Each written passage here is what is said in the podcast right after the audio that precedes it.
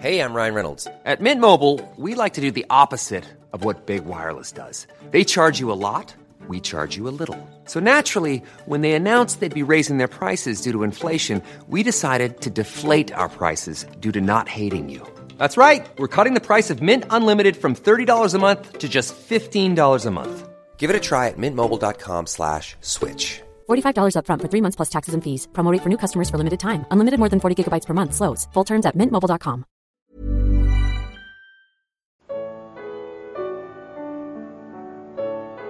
Qual foi o primeiro milagre de Jesus? Evangelho de João, capítulo 2. Comentário de Mário Persona. O versículo 11 diz que Jesus principiou assim os seus sinais em Caná da Galileia, manifestou a sua glória e os seus discípulos creram nele. Esse foi o primeiro milagre de Jesus. Existem evangelhos apócrifos, manuscritos antigos, que dizem que ele teria operado milagres enquanto criança ainda. Uh, que, é claro, não tem nenhum fundamento, porque aqui a palavra de Deus deixa muito claro que esse foi o primeiro milagre que ele fez. E o interessante de tudo isso é que se isso aqui fosse a história de um homem comum, um herói, um herói, alguém estivesse escrevendo a biografia de um herói na Terra, tipo a que lemos de Dom Pedro I levantando, tirando essa espada no Monte do Ipiranga, gritando independência ou morte, né, algo que aparentemente nunca aconteceu, mas o pintor do quadro, que não estava lá, acabou pintando daquele jeito. Mas se fosse algum herói humano, normal aí da, da, dentre os homens, uh, esse não seria o, o, primeiro milagre. Não ia escolher o primeiro milagre uh, resolver um problema de buffet, porque na verdade o que ele estava fazendo ali era um, surgiu um problema num casamento, faltou vinho e ia ficar mal para o pai da noiva uh, aquela situação sem vinho para a festa. E a palavra de Deus em Salmo 104 fala que o vinho alegra o coração do homem. Mas o importante aqui, que a gente não pode deixar passar, é que no capítulo 1 de João, no versículo 17, porque a lei foi dada por Moisés, a graça e a verdade vieram por Jesus Cristo. E aqui entra um contraste grande entre o Senhor Jesus e Moisés. Moisés também foi um enviado por Deus para libertar o povo do Egito, mas lá em lá em Êxodo, capítulo uh, 7, Moisés também faz um milagre uh, com água. Êxodo capítulo 7, versículo 17. Assim diz o Senhor: Nisto saberás que eu sou o Senhor. Eis que eu, com esta vara que tenho em minha mão, ferirei as águas que estão no, no rio e tornar-se-ão em sangue. E os peixes que estão no rio morrerão, e o rio cheirará mal, e os egípcios nausear-se-ão bebendo a água do rio. Moisés também fez o milagre com a água, e, e no versículo seguinte, 19, diz que não se limitou à água do rio, disse mais o Senhor a Moisés: Dize a Arão: Toma tua vara e estende a mão sobre as águas do Egito, sobre as suas correntes, sobre os seus rios, sobre os seus tanques, sobre todo o ajuntamento das suas águas, para que se tornem sangue, e haja sangue em toda a terra do Egito, assim nos vasos de madeira como nos de pedra. E agora nós estamos vendo o Senhor Jesus transformar a água dos vasos de pedra em vinho. Moisés transformou a água em sangue, figura de morte, porque Moisés foi enviado por Deus para trazer juízo sobre o mundo, representado pelo Egito naquele momento, mas era um juízo de morte, era para deixar o povo com fome, era para tirar toda a alegria, toda, toda a certeza, toda a diversão do povo, todo o alimento e o Senhor Jesus vem e faz um milagre com água para trazer alegria. Esse é o contraste. a lei que só pode condenar e a graça. É claro que a lei ainda não tinha sido dada, mas Moisés representa também, nós costumamos falar da lei mosaica, né, que seria dada as leis, a lei para ele mais tarde. E outro, outro detalhe importante de nós entendermos é que se, se o Antigo Testamento, a libertação dos hebreus do Antigo Testamento começa com, com um milagre tão terrível quanto esse, esse outros né, que aconteceram ali naquele momento, uh, um dos primeiros foi transformar água em sangue, ele termina em maldição. As últimas palavras do, do Antigo Testamento, lá em, em Malaquias, capítulo, capítulo 4, versículo 6. Versículo 5: Eis que eu vos envio o profeta Elias, antes que venha o dia grande e terrível do Senhor, e converterá o coração dos pais aos filhos e o coração dos filhos a seus pais, para que eu não venha e fira a terra com maldição. A última palavra do Antigo Testamento é maldição. É bem significativo isso, porque quando nós entramos agora na, no, no, Evangelho, nós vemos que a lei foi dada por Moisés, mas a graça e a verdade vieram por Jesus Cristo. E o primeiro milagre dele, então, é o quê? Trazer alegria a uma festa de casamento. Mas que importância tem uma festa de casamento? Toda importância. Porque o ministério de Jesus começa com uma festa de casamento e termina com uma festa de casamento. Aquela ali não era a festa do seu casamento. Ele fala até para Maria: uh, O meu tempo ainda não é chegado, que tenho convosco? Não era a sua festa de casamento. Mas a Bíblia termina lá em Apocalipse com uma festa de casamento, com as bodas do cordeiro. Por isso que é tão importante, né, quando a gente vê uma, uma celebração de um matrimônio, a importância que Deus dá a isso, porque ele representa a união de Cristo com a sua igreja representados em um casamento, em um matrimônio, uma festa de, de casamento.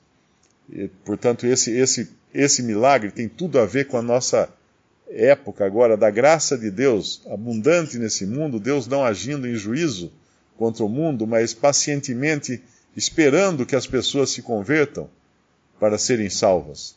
Nós encontramos aqui também a, a a, a posição de Maria nesse capítulo, e é interessante porque ela, ao contrário do que muitos falam, nós, nós sabemos que quem vem de uma herança, uma herança católica, aprendeu que Maria é a intercessora dos homens, a mediadora diante de Cristo, e que se, se você precisa de alguma coisa dele, peça para a mãe dele, que ela então vai dizer para ele fazer.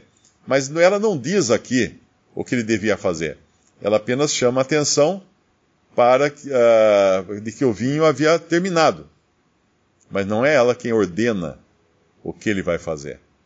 Na verdade, ela, ela fala para os servos: fazei tudo o que ele vos ordenar. O que ele, Jesus, vos ordenar.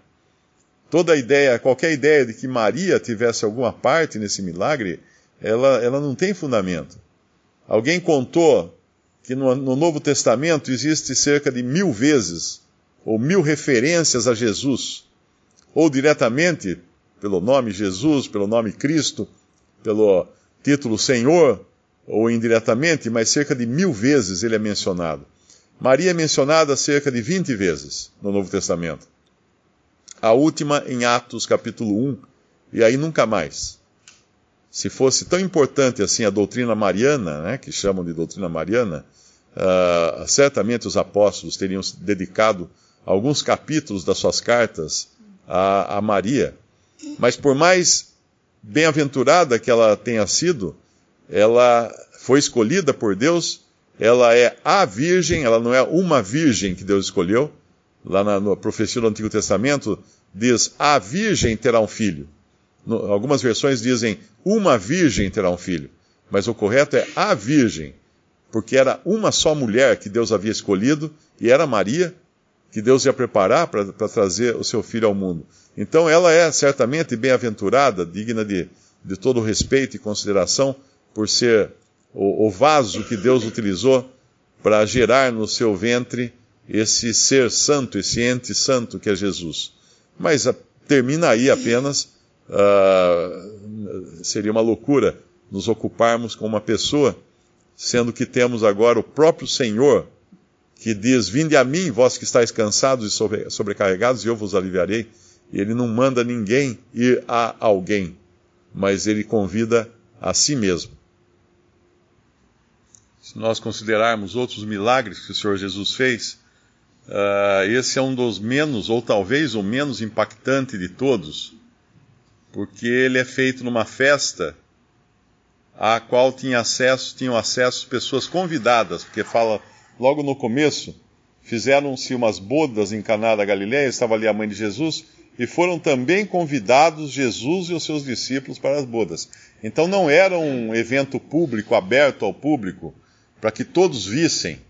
E estranho isso, isso até se pensarmos que ele estava querendo demonstrar o seu poder, agora vindo como filho de Deus, porque ele poderia muito bem ir no cemitério e fazer os mortos saírem dos túmulos, ou na, ir nas, onde moravam os leprosos fora da cidade e curar todos eles, ou fazer um daqueles milagres que estão registrados, como alimentar multidões, multiplicar pães e peixes para alimentar multidões. Uh, qual a razão desse, desse, desse milagre ser, uh, vamos chamar assim, a portas fechadas, né, dentro de um, de um pequeno círculo uh, de uma família e de convidados?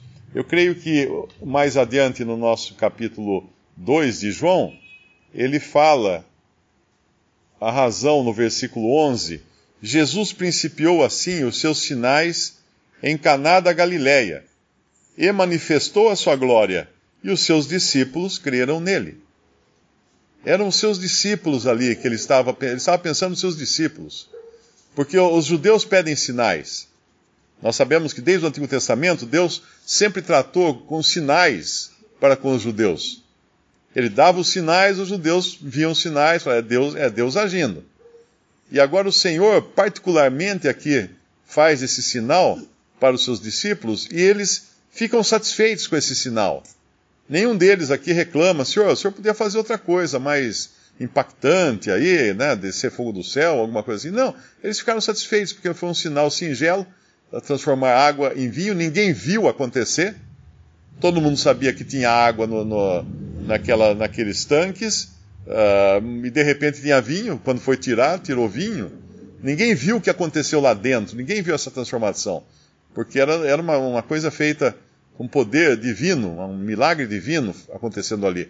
Mas teve o seu efeito, teve o seu resultado, uh, convenceu os discípulos e estava resolvido. Daí para frente, ele não precisaria mais fazer milagres para convencer os seus discípulos. Uh, se nós formos lá no capítulo é um dos capítulos finais, eu creio que é o capítulo 19 de João, se não me engano. Não. É o 20. João capítulo 20. Quando diante da incredulidade de Tomé, por, uh, quando viu, quando o viu, quando o encontrou ressuscitado, o autor aqui de, do evangelho, que é o próprio João, diz assim no versículo 30, João 20, 30. Jesus, pois, operou também em presença de seus discípulos muitos outros sinais que não estão escritos neste livro. Estes, porém, foram escritos para que creiais que Jesus é o Cristo, o Filho de Deus, e para que crendo tenhais vida em seu nome. Isso aqui explica decididamente qual a função dos sinais na Bíblia? Lá foi, particularmente para que os seus discípulos crescem, creram, não precisava mais convencê-los por meio de sinais. Outros sinais viriam depois, para que judeus crescem, porque essa é a função dos sinais. No, uma pessoa que, que seguisse a Cristo porque ele sabia fazer sinais e maravilhas, ele cairia nessa descrição do final do capítulo 2 que nós estamos lendo, que isso aqui deixa muito claro o perigo de a pessoa buscar a bênção ao invés do, do, abençoa, do abençoador. João capítulo 2, versículo 23. Estando ele em Jerusalém pela Páscoa, durante a festa, muitos, vendo os sinais que fazia, creram no seu nome. Mas o mesmo Jesus não confiava neles, porque a todos conhecia, e não necessitava de que alguém testificasse do homem, porque ele bem sabia o que havia no homem. Numa outra passagem ele fala: ah, Porque vocês comeram o pão, vocês creram, né? e, e era, era, obviamente pessoas que, que o buscavam pelas vantagens que ele trazia e não pelo que ele era, pela pessoa dele. A ocupação com Cristo nunca deve ser pelas vantagens que ele traz, ainda que não traga vantagem alguma para a nossa vida. Ele é digno da nossa ocupação o tempo todo. Lá em 1 Pedro, nos fala dele, em algumas passagens, uh, da preciosidade que é conhecer o Senhor. Uh, em, em 1 Pedro, capítulo 5, versículo 24: Chegando-vos para ele a pedra viva reprovada, na verdade, pelos homens, mas para com Deus eleita e preciosa. Eleita e preciosa. E no versículo 7 do mesmo capítulo 2 uh, de 1 Pedro, diz que assim para vós, os que credes, é preciosa, mas para os rebeldes, a pedra que os edificadores reprovaram, essa foi a principal da esquina. Essa é, essa é a ocupação do crente, a preciosidade de Cristo não, a, a, não as vantagens que ele possa trazer, mas a preciosidade da pessoa dele. E no capítulo, uh, em 2 Pedro, na outra carta de Pedro, ele vai usar essa palavra também, porém, agora associada à fé daqueles que creem. Simão Pedro, capítulo, 2, capítulo 1, 2 Pedro, capítulo 1, versículo 1. Simão Pedro, servo e apóstolo de Jesus Cristo, aos que conosco alcançaram fé igualmente preciosa pela justiça do nosso Deus e Salvador Jesus Cristo. E aí no versículo, uh, no, no, mesmo 2 Pedro, capítulo 1, versículo 4, pelas quais ele nos tem dado grandíssimas e preciosas promessas para que por elas fiqueis participantes da natureza divina. Não é pouco. Não é pouco a posição em que Deus coloca o crente, participante da natureza divina. E depois, eu creio que tem, tem, mais lá no 1 Pedro também, mas acho que essa, isso basta para nós vermos a pessoa com quem nós estamos tratando, a preciosidade da pessoa, não dos seus feitos. A ocupação com milagres é, é, é uma coisa que não deveria estar com o crente, isso. Não deveríamos viver preocupados com isso. Tanto é que o Senhor Jesus, quando se surpreenderam das coisas que ele fazia, ele disse: uh, coisas maiores farão aqueles que creem em mim. Que coisa maior alguém poderia fazer? Ele ressuscitou mortos, ele transformou água em vinho, ele andou sobre as águas, ele alimentou multidões. Qual, qual coisa maior alguém poderia fazer depois disso? Levar a palavra de Deus para salvar uma alma.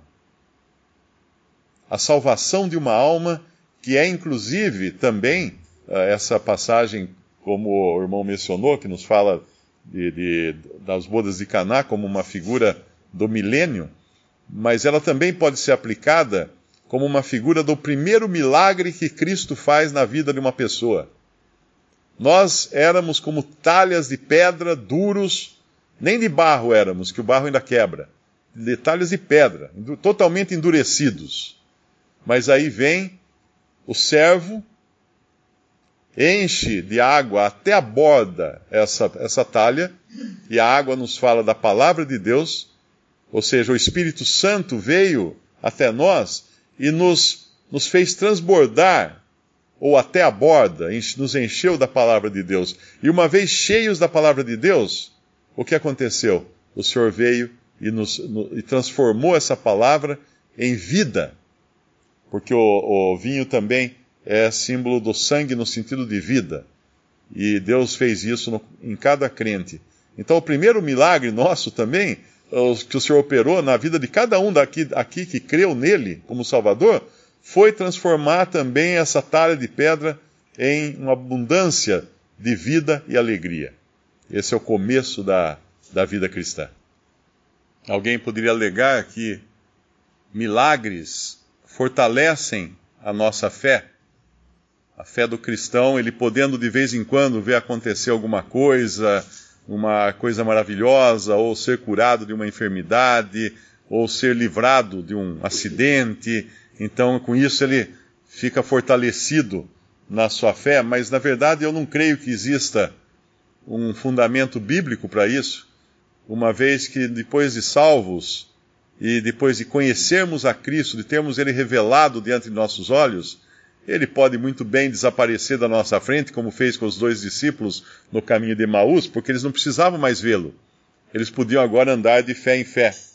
O que na realidade, o que na realidade fortalece o cristão e, e lhe traz cada dia mais ânimo, cada dia mais, mais uh, alegria e, e desejo, é, é, conhecer o Senhor. Lá em 2 Pedro, que nós fomos lá agora, capítulo 3, versículo 18, o, o apóstolo exorta os cristãos a crescerem na graça e conhecimento de nosso Senhor e Salvador Jesus Cristo. Crescer na graça e conhecimento de nosso Senhor e Salvador Jesus Cristo. Tem um versículo em Romanos também que ele fala. Uh, é, segunda. É, segunda Coríntios, capítulo 4 versículo 6. Porque Deus que disse que das trevas resplandecesse a luz, é quem resplandeceu em nossos corações, para iluminação do conhecimento da glória de Deus na face de Jesus Cristo. Temos, porém, esse tesouro em vasos de barro, não de pedra mais, para que a excelência do poder seja de Deus e não de nós em tudo somos atribulados, mas não angustiados, perplexos, mas não desanimados. E aí ele vai fazer, falar uma lista de coisas uh, difíceis de suportar, mas que para ele, apóstolo ali dizendo em Cristo, isso não era complicado para ele. Por quê? Porque o Senhor estava livrando ele, fazendo grandes sinais, grandes maravilhas, fazendo ele andar sobre as águas? Não. Conhecimento da glória de Deus na face de Jesus Cristo. E como é que nós obtemos esse conhecimento da glória de Deus, esse conhecimento de, de Cristo Jesus? Como que, como que nós obtemos isso, que é o que nos sustenta no nosso andar aqui? Pela palavra de Deus. A palavra de Deus é a fonte, na realidade, do conhecimento de Cristo. Porque conhecendo a Cristo, como ele é revelado na palavra de Deus, nós não precisamos mais nada a fé preciosa que temos agora vai depositar total confiança nesse que ressuscitou a Cristo dentre os mortos e que em quem nós também estaremos, né? Esse uh, do qual nós somos coerdeiros com ele de todas as bênçãos reservadas nos lugares celestiais para nós. Então não há necessidade, um crente que vive por fé, ele, ele é pobre se ele buscar sinais se ele buscar milagres, se ele ficar correndo atrás de, de, de expectativas nesse mundo, ele é pobre. Ele não tem o real, o real tesouro que Deus nos reservou em Cristo, na pessoa de Cristo, e pelo conhecimento de Cristo, e não pela visão ou testemunho de sinais.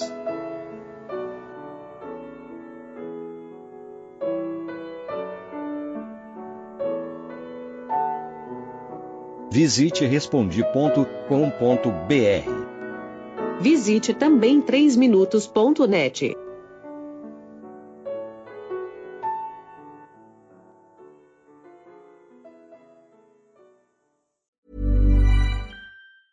Ever catch yourself eating the same flavorless dinner three days in a row?